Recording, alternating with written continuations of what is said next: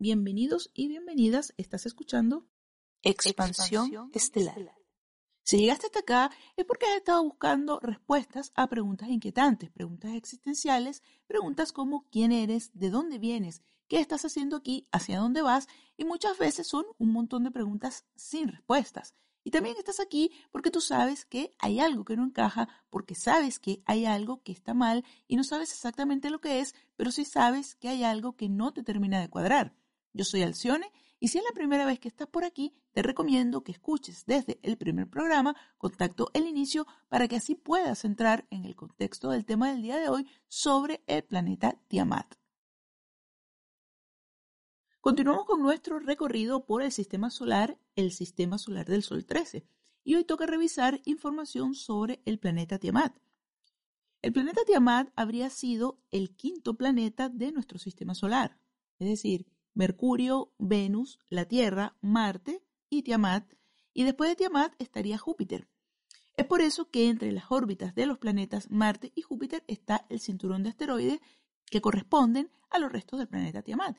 Y el planeta Tiamat fue muy importante ya que está directamente, estrechamente relacionado con nuestro planeta Tierra y la vida y configuración que tenemos ahora mismo en el planeta, la vida tal cual como la conocemos ahora. Volvemos a, recordar aquí que la historia no es lineal, ya que el tiempo no es lineal y por eso es súper difícil poner los acontecimientos en una temporalidad lineal. Y por supuesto que más adelante dedicaremos un programa sobre qué es el tiempo y por qué se habla de que el tiempo no es lineal eh, en la realidad fuera del planeta Tierra. Eh, aquí también se explicará esa hipótesis de que probablemente nuestra población actual provenga tan solo de ocho mujeres lirianas sobrevivientes al cataclismo, a la gran catástrofe que se vivió en el planeta Tierra cuando cambió la dinámica de los planetas del sistema solar tras la destrucción del planeta Tiamat. Y en el contexto de las guerras de Orión, el planeta Tiamat fue destruido y, al ser un planeta eh, mayormente acuático, pues toda el agua de Tiamat o gran parte de ella dio a parar aquí a la Tierra. También dio a parar a Venus en menor cantidad y la peor parte se la llevó el planeta Marte, devastando toda su superficie por completo. Entonces aquí, claro, la pregunta es, ¿por qué Marte fue el que se vio más afectado y no le llegó agua? Bueno, al estar Tiamat en el medio entre, entre Marte y Júpiter, siendo que Júpiter es un planeta gaseoso, pues toda esa onda expansiva de las armas que se usaron ahí le tocó a Marte aniquilando toda su superficie. Y el agua fue atraída por la gravedad de la Tierra y posteriormente por la, por la gravedad del planeta Venus también. Y a esa cantidad de agua que llegó a la Tierra eh, se conoce como el diluvio universal. Eso es lo que dio pie al relato de la lluvia, que eh, de la mano de Dios para eliminar su creación sobre la faz de la tierra y el arca de Noé y todas esas cosas. Y en esto no nos vamos a detener mucho porque la verdad es que esas inundaciones a nivel global no son probables que provengan de una lluvia. En su momento se quiso decir que la lluvia a la que se refería el, el diluvio era una historia local, pero resulta que hay muchas pruebas históricas, eh, arqueológicas y geológicas que sostienen que sí que ocurrió por todos los rincones del planeta. Eh, por ejemplo, el investigador Hans Schindler Bellamy, que firmaba eh, sus libros con el seudónimo de H.S. Bellamy, reunió nada más el 500 relatos de prácticamente todas las culturas humanas que hablan de un gran diluvio. Y prueba de esto sería la fuerte erosión de agua que presentan muchos monumentos antiguos y uno de los más famosos es la esfinge em, de las pirámides de Giza en Egipto. Que por cierto eran dos esfinges pero que no se sabe lo que le pasó a la segunda. Y esta esfinge muestra claramente los efectos de haber estado en algún momento sumergida bajo el agua del mar. Y esa misma erosión no se presenta en las pirámides de Egipto porque las pirámides son construcciones postdiluvianas. Y allí tienen una lucha los arqueólogos porque no se destape la verdadera data de las pirámides de Egipto y desde luego su funcionabilidad porque son mucho, pero mucho más antiguas de lo que dicen oficialmente. También está el arqueólogo Cherif El Morsi que, investigando a fondo sobre la erosión del agua en toda la meseta de Giza, descubrió un fósil de erizo de mar, lo que indicaría que toda el área estuvo en algún momento sumergida bajo el agua. Y de esto, bueno, hay mucha tela para cortar, es decir, muchísimas montañas altas por todo el mundo, en muchísimas montañas altas existen sedimentos marinos, o sea, el agua llegaba hasta, hasta cubrir por sobre las montañas Y digamos que qué clase de lluvia podría sostener un relato así. Yo misma he visto fósiles marinos encontrados en montañas en Venezuela. Y, hay unas montañas que son precisamente un sistema de roca caliza formado por deposición de, sedimentos marinos. Y esas montañas se llaman los Morros de San Juan. Y eso queda en San Juan de los Morros, que es la capital del estado Guárico en Venezuela. Y eso queda como hacia el noreste del país, em, es decir, como que queda del otro lado de donde están los tepuis en el Amazonas venezolano. Yo subí en una oportunidad uno de esos morros que tiene aproximadamente mil metros sobre el nivel del mar y no es una montaña difícil de subir porque, aunque es bien empinada, porque es casi como una meseta, es bien recta, hay escaleras que pusieron escaleras de acero para uno poder ir subiendo los tramos, que son realmente como escalar una pared. Y al llegar a la cima se pueden ver todavía restos marinos, bueno, en realidad por todo el camino, o sea, conchitas de mar y, y todo es demasiado alucinante. Y la vista de arriba, pues, por supuesto que es increíble. Y mucha gente tiene fósiles eh, sacados de allí mismo. En la información compartida por Yasgi a las chicas del canal Conocimiento Pleiadiano, Cristina y Estela, eh, nos cuenta muchos detalles sobre lo que sucedió en las guerras de Orión o las guerras de Atiamat y sobre la composición de ese planeta, eh, el espacio y los fragmentos que forman el cinturón de asteroides. Yasgi en un momento formó parte de la tripulación de Taijeta en la nave taijetiana Toleca y su historia es bien particular porque Yasgi no pertenece a la raza taijetiana, ella forma parte de otra raza, pero como el tema es bastante engorroso, pues lo tendremos que ir contando luego en un episodio específico para contar la historia de ella, cómo nació, cuántos años tiene y qué relación tiene con Subaru de Erra. Eh, también recordemos que el día de hoy no está el contacto de las taijetianas, su nave se marchó a Taijeta y pues no sabemos cuándo regresen o si van a regresar a seguir compartiendo información. Ahora mismo el contacto es con Yasgi, pero principalmente con Atena, que sería de la misma raza de Yasgi eh, y relacionada también con Svaruderra. Y aunque no estén los taijetianos, pues aún hay muchísima información por compartir. O sea, comenzamos compartiendo información del 2018 y ahora vamos en información entregada en el 2019. Bueno, Yasgi explicó que el cinturón de asteroides en su gran parte está compuesto por hielo o trozos de hielo sucio con tierra y rocas pegadas eh, y que en las películas muestran que todo lo que eh, es expuesto al espacio se congela en segundos, pero que no es así como suceden las cosas exactamente. Desde el punto de vista de lo que ella llama densidades bajas, eh, desde el 3D hasta la 6D, o sea, imagínate, densidades bajas, em, el espacio es un lugar vacío y en el vacío no hay transmisión de calor, pero que desde el punto de vista de densidades existenciales altas, el espacio no es un vacío, sino que es un líquido. Es agua de alta frecuencia en forma de energía potencial que fluye y que se maneja con las mismas leyes que rigen los fluidos y por eso se dice que es agua. Tenemos también una referencia terrestre que habla sobre la dinámica de los planetas y su ubicación en la órbita. Un astrónomo físico y matemático de nombre Johann Daniel Titus en 1766 descubrió un supuesto patrón de los planetas respecto al Sol. Y siguiendo ese mismo patrón exacto, descubrió que faltaba un planeta entre Marte y Júpiter. Y bueno, es evidente que en la antigüedad, y, no me voy a las culturas antiguas de la edad de piedra o anterior, sino que en la antigüedad 1700 por ahí, eh, se nota que no había tanto control mediático de las percepciones, porque habían pensadores Em, y científicos que cuestionaban cosas en base a su propia observación. Y podrían darse, creo yo, eh, libertades de pensamiento y opinión, como por ejemplo la de Hendrich Olbert, también un físico y astrónomo y matemático, que en 1802 sugirió, así de sutil que suena, sugirió que ese cinturón de asteroides podría tratarse, escucha bien esto, que podría tratarse de fragmentos de un planeta mucho más grande que en el pasado podría haber orbitado en esa región, entre las órbitas de los planetas Marte y Júpiter, y que todo apuntaba a, que el planeta se había descompuesto debido a una explosión interna o a impactos de cometas. Y estamos hablando de 1802, o sea, y ahora con todos los avances tecnológicos que claramente no son para el beneficio de la humanidad ni del planeta, sino para el control de los pocos que dominan la experiencia terrestre, que nos han domesticado por supuesto, con su falsa educación, eh, su falsa ciencia, bueno, y su falso todo en realidad. Con toda esta tecnología, lo único que han hecho es, es hacer montajes y cuentos fantasiosos del hombre viajando fuera de la Tierra que realmente dan vergüenza ajena, eh, tanto norteamericanos como rusos y ahora los chinos con su sonda china de regreso a la Tierra cargada de piedritas lunares. O sea, por favor.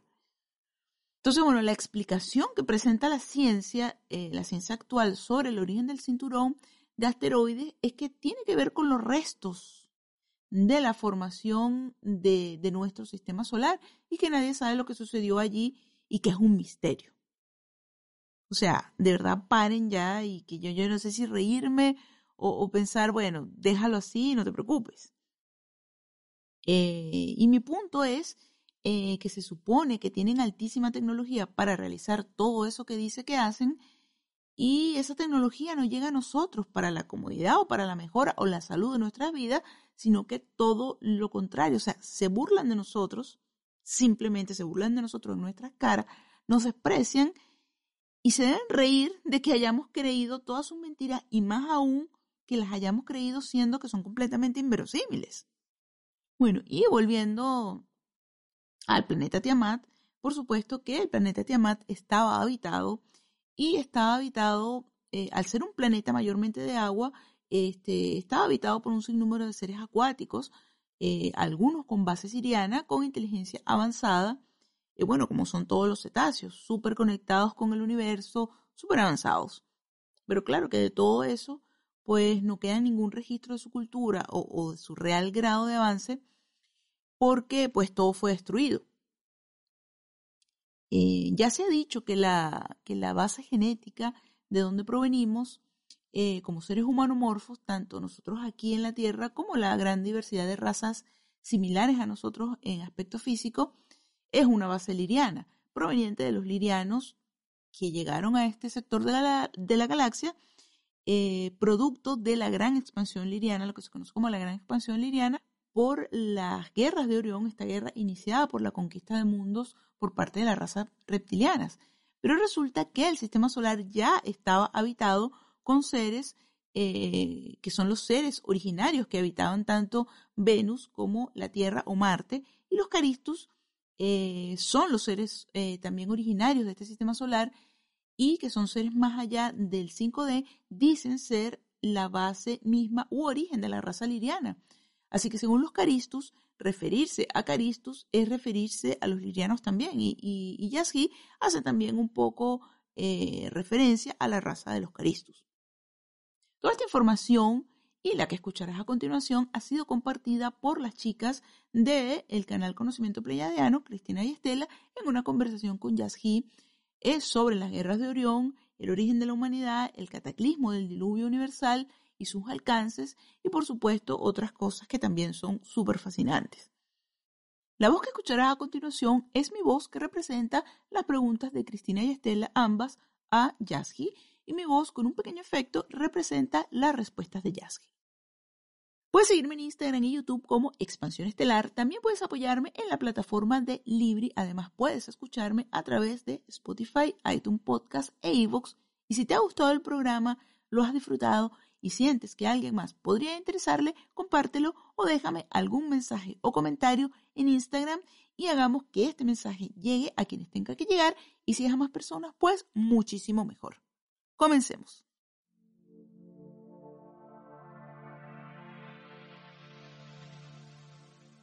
Y durante toda esta primera batalla antigua, ¿qué sucedía aquí en la Tierra? ¿Cómo llegó esto a Tiamat y al desenlace de la destrucción del planeta? El planeta era mayormente de agua. Se sabe que los reptiles que venían en persecución de los lirianos habían puesto una estación fantasma o como señuelo en Tiamat para desviar la atención. Y les funcionó porque la Federación atacó esa base o señal que emulaba ser una base grande con todo, esto para confundir a la Federación para que pensaran que estaban ahí cuando en realidad estaban en Marte y en la Tierra. Esto último es la explicación más aceptada, ocasionando la desestabilización del planeta Tiamat entero.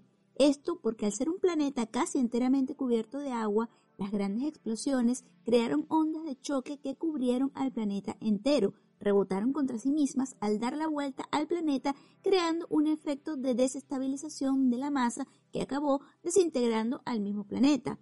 Es como un efecto de péndulo que va cobrando más y más energía hasta que tira del metrónomo. En ese momento, Tiamat tenía un sinnúmero de seres acuáticos, algunos bases sirios con inteligencia avanzada, pero no quedan registros de su cultura o de su grado de avance ya que todo fue destruido.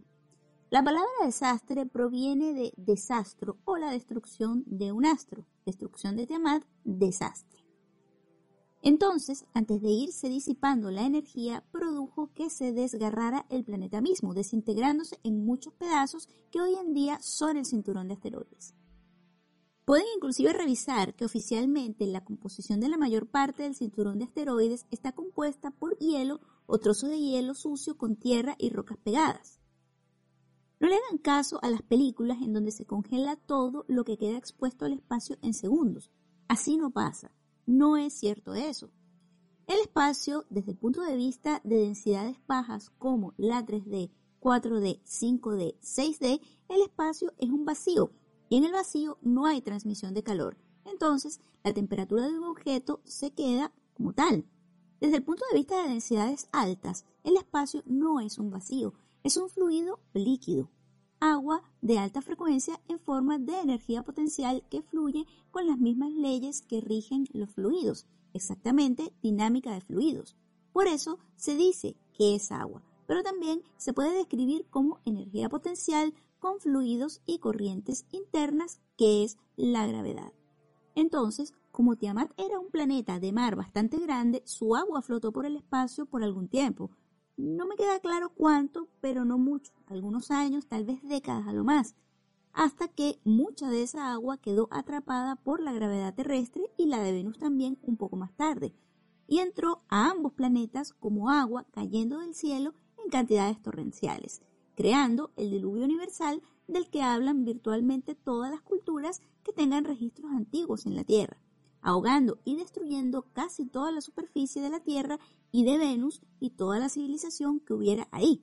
Este punto nunca se ha aclarado antes, el hecho de que el agua mantiene su fluidez en el espacio por mucho tiempo por la poca transmisión de calor, ya que no tiene forma de congelarse como tal de forma rápida, menos si está en gran volumen. Es decir, si echas una cubeta de agua por la ventana de tu nave, puede ser que quede líquida por unos meses antes de irse solidificando. En cambio, si echas solo unas gotitas, tal vez quede líquido por unos días. Contra más masa de agua conservará su liquidez por más tiempo. La NASA les miente yendo en contra de las mismas leyes de termodinámica y de mecánica de fluidos que ellos mismos dicen observar.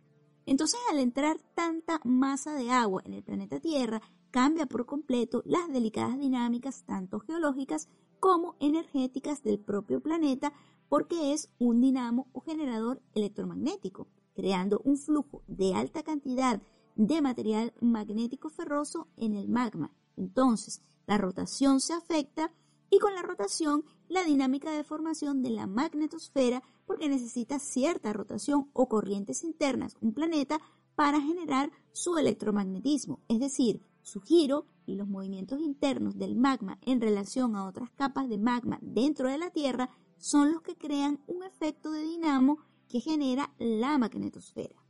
Con este cambio, además del cataclismo causado por la inundación, al verse afectadas las dinámicas energéticas del planeta, ocasiona un deslizamiento o movimiento de los polos, creando así la inversión de polaridades planetarias con sus subsecuentes consecuencias devastadoras para toda la vida, biología e inclusive para la forma del mismo terreno, ya que se dice que con una inversión de polos se afecta también la gravedad de un planeta porque va relacionado, creando el que rocas del tamaño de montañas vuelen por los cielos, citando aquí a Michael Sarion con las rocas voladoras. En mi parecer, creo que es posible, pero no probable en el caso de la Tierra, ya que no veo o no he encontrado evidencia geológica pero sí veo posible tal vez no rocas o montañas tan grandes, quizás solo del tamaño de edificios o un poco más. Esto acabó por terminar con la mayor parte de la biología en la Tierra. Sin embargo, la evidencia es consistente y al parecer aún en estos casos hubo muchos humanos que sobrevivieron. El número exacto no es muy claro porque en algunos escritos se habla de solo ocho hembras y un número imposible de determinar de machos. Esto se sabe porque se puede ver en el ADN mitocondrial que solo lo transmite la mamá que toda la biología humana proviene de ocho hembras. En el caso de los hombres es más difícil de saber puesto que su ADN se encuentra únicamente en el núcleo de cada célula, pero el de la mamá también se encuentra allí. Entonces, esto está en algunos registros. Sin embargo, aclaro que tengo otros datos que dicen lo mismo. Ocho mujeres sin saber cuántos hombres. Pero más atrás, unos 40.000 o 50.000 años, referente a la persecución de los lirianos por parte de facciones reptilianas que los perseguían durante la Gran Expansión o Guerra de Orión, las cuales aún vivimos, entonces tenemos dos fuentes con la misma información, pero poniéndolo en diferentes contextos en la Tierra. Y durante la destrucción de Tiamat, ¿qué pasaba en el resto de planetas de nuestro sistema solar?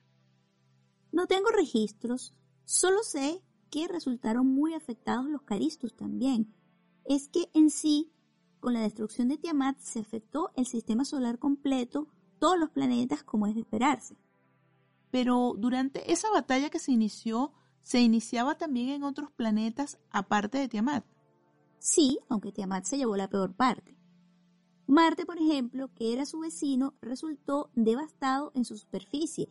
Todas las civilizaciones allí presentes desaparecieron, incluso una base Caristus, y hasta la fecha no regresaron. Las batallas se llevaron a cabo entre los planetas y en los planetas. Guerra del sistema solar entero, pero no como que se involucraron las culturas de los planetas del sistema solar, sino como en que fueron daño colateral entre dos grupos adversarios fuertes, dándose con todo unos contra otros en toda el área. ¿Cuándo llegaron los Maitre a Marte? Más recientemente, posterior al año 1300 a.C. Es decir, Caristus en Marte es respetando la fuente de mi información, pero recordando que decir caristus es básicamente como decir lirianos, solo es que los caristus se apropian de la base o la creación u origen de las razas humanas espaciales.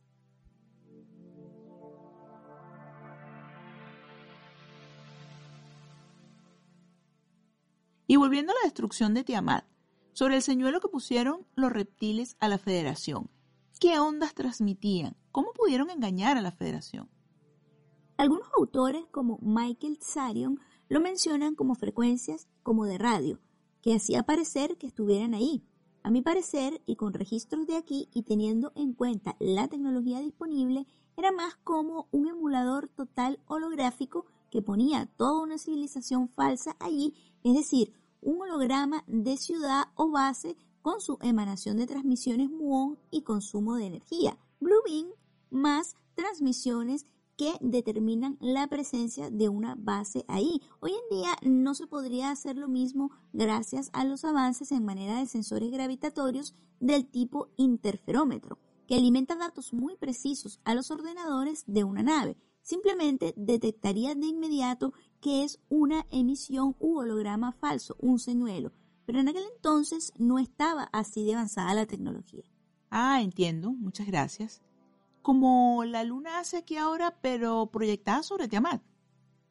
Ajá, sí, le proyectas una ciudad sobre la superficie. Además, transmites algo que parece que está consumiendo energía esa ciudad y le aumentas con transmisiones de ruido de comunicaciones, como tendría una ciudad o base grande y tienes un señuelo de alta tecnología.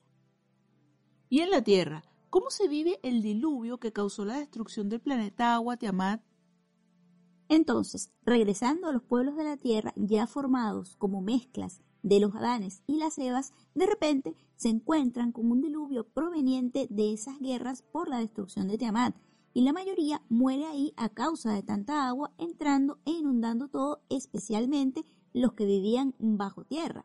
Y los que pudieron emigrar a las tierras altas, como las famosas tierras altas de Escocia, o hacia las mesetas de América del Sur y del Norte, Japón, Australia y Nueva Zelanda, pero con un gran trauma psicológico resultante del cual hablan muchos autores que conocen de esto que les comparto hoy como Michael Zyron o Jordan Maxwell, entre otros, aunque en verdad son muy pocos. Trauma psicológico que aún se refleja en la psique humana hoy en día, memoria profunda genética y de almas que estuvieron allí y sufrieron de formas inimaginables, la casi total destrucción, aniquilación o extinción de la raza humana, quedando pocos sobrevivientes con estrés postraumático severo. Y los que pudieron emigraron a las tierras altas como las famosas tierras altas de Escocia o hacia las mesetas de América del Sur y del Norte, Japón, Australia y Nueva Zelanda, pero con un gran trauma psicológico resultante del cual hablan muchos autores que conocen esto que les comparto hoy como Michael Sarion o Jordan Maxwell, entre otros, aunque en verdad son muy pocos. Trauma psicológico que aún se refleja en la psique humana hoy en día, memoria profunda genética y de almas que estuvieron allí y sufrieron de formas inimaginables la casi total destrucción, aniquilación o extinción de la raza humana, quedando pocos sobrevivientes con estrés postraumático severo, que muchos alegan que se pasa en el ADN a toda la raza humana creando la fragmentación del yo, con ello dando nacimiento al ego, a la dualidad pesada humana a la falta de empatía. Cito aquí Carl Gustav Jung sobre la historia humana oculta, Berlín 1925 en alemán. El libro está a bordo de esta nave. Cuando se inundó la Tierra, los habitantes de la civilización de la Atlántida huyeron de las aguas hacia las tierras altas, Highlands de Escocia e Irlanda, como en la serie Highlander el Inmortal. De ahí viene el nombre de tierras altas que si las observas no son muy altas. Hoy no, pero en aquel entonces lo eran al grado de quedar como islas. Y es solo en ese momento en donde la civilización moderna empezó a emanar o surgir desde este punto. Irlanda es el lugar del comienzo de la civilización moderna, no China ni África. De ahí emigraron a otros puntos como Escandinavia y Egipto. Por eso, los reyes antiguos egiptos, no faraones, tenían los cráneos alargados y cabellos rojos como irlandeses porque lo eran. Debo recalcar que la civilización atlante tenía capacidad aérea, no digamos interestelar. En cuanto a Lemuria, durante o por causa de la inundación, los movimientos principales de los que se tiene registro fueron hacia Japón, hacia América del Norte, especialmente el monte Shasta, y hacia la isla de Pascua, costa chilena, costa peruana y sur de México hacia Oaxaca. Si las tierras altas eran Irlanda y Escocia, las tierras bajas eran el resto. Sí, y en general en los registros de varias culturas se le referían a tierras altas y bajas, las altas estando en mesetas del tamaño de continentes, hoy los bordes de los océanos. Y con toda esta inundación, ¿qué pasó con la base de la Federación en Giza? Las bases se perdieron durante el diluvio y resurgió ahí de nuevo lo que hoy se llama civilización egipcia predinástica y luego la dinástica o Egipto clásico. Y la evidencia está en que la esfinge, que claramente demuestra erosión por estar sumergida en el agua, al contrario que las pirámides que son posteriores al diluvio. Es por eso que muchas ciudades en todo el mundo fueron abandonadas, como por ejemplo Machu Picchu y Tiahuanaco, ciudades atlantes. Aunque no tengo la explicación directa del por qué, es fácil ver que se van de la noche a la mañana si se tiene en cuenta que tienen raíces estelares y capacidad interestelar, cosa que difícilmente aceptarán los científicos terrestres modernos. Se fueron por el mismo colapso de la civilización atlante como resultado de las guerras de Tiamat contra la Federación. ¿Y cómo afectó a Marte la destrucción de Tiamat? La explosión de Tiamat devastó la superficie de Marte hasta el día de hoy. Marte es hoy un desierto con parches de zonas verdes, con poca agua de superficie y todo lleno de restos de bases y de civilizaciones planetarias regadas por todo el planeta, lleno de chatarra, edificios en ruinas y restos de naves y de estructuras por todas partes. Hoy las bases allí son casi exclusivamente instalaciones del tipo Doom bajo tierra. La destrucción de Tiamat provocó la devastación de la superficie de Marte, la inundación de la Tierra por haber atraído con su gravedad a las aguas de Tiamat, la inundación de Venus también por la misma razón, y el reordenamiento de la posición de los planetas del sistema solar con sus subsecuentes consecuencias catastróficas para todos, incluyendo cambios de polaridad y extinción en masa de todo lo vivo. ¿Y en los continentes internos qué pasó? ¿No había llegado ahí la civilización de la Atlántida? ¿Habitaban ya los agartianos?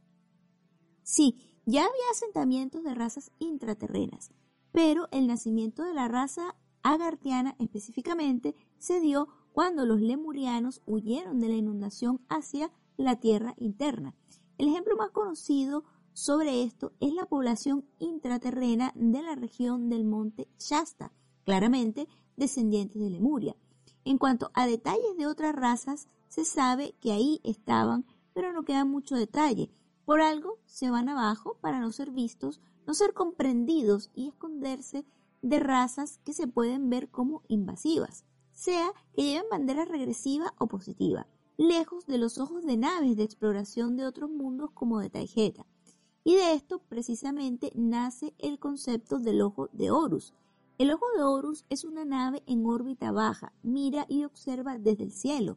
La línea en espiral es su trayectoria e indica que llegó por portal. Adelante, la lágrima hacia abajo es un cetro para sostenerlo con la mano, indica quien posee esta capacidad. La ceja es como una ola, indica que proviene de las aguas de arriba, el espacio. Ese es el ojo en el cielo y el concepto es egipcio predinástico, federación. Desde entonces, los extraterrestres de las razas que sean miran desde el cielo, observan como un científico observa un hormiguero, pero los Illuminati, el cabal, lo secuestraron como símbolo de poder sobre la población humana. El símbolo no les pertenece.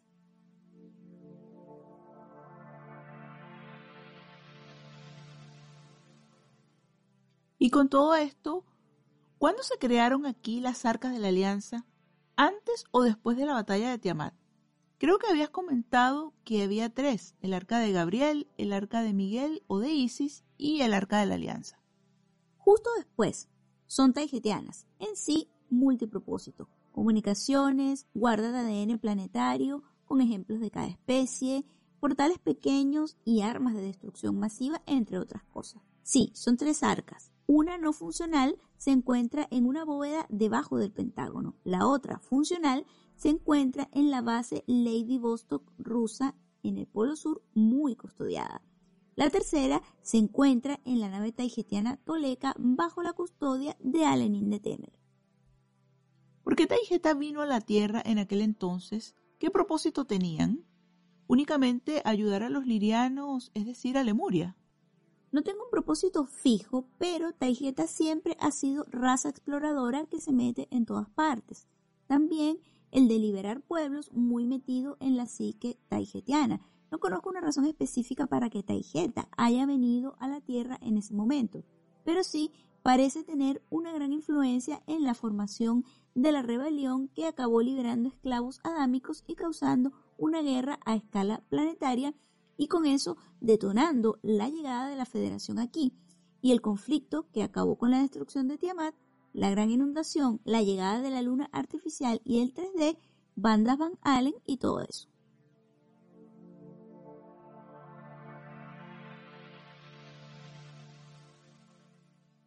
Y una última pregunta. ¿Qué papel jugó la nave de la luna en la batalla de Tiamat? ¿Por qué quedó tan destruida? Era una de las naves esfera de la Federación y de los andromedanos, bases principales desde donde operaban naves de la Federación, como hoy en día lo hace la Viera, que también es andromedana, solo que al ser más pequeña es tipo punta de flecha y no esférica. Durante la batalla por Tiamat fue por lógica un blanco estratégico principal. Recibió múltiples impactos de diferentes clases de armas, incluyendo nucleares ionizantes, lo que la volvió demasiado difícil de reparar y de limpiar. El costo de vida durante esto fue muy grande también. Como la luna es grande, es habitable por áreas, pero siempre recordando que es una estructura 100% artificial, como capas de cebolla adentro, es decir, cubierta esférica dentro de otra y de otra hasta llegar al núcleo en donde están los reactores principales. Hay dos pequeños más cerca de la superficie, pero ya no sirven desde hace tiempo.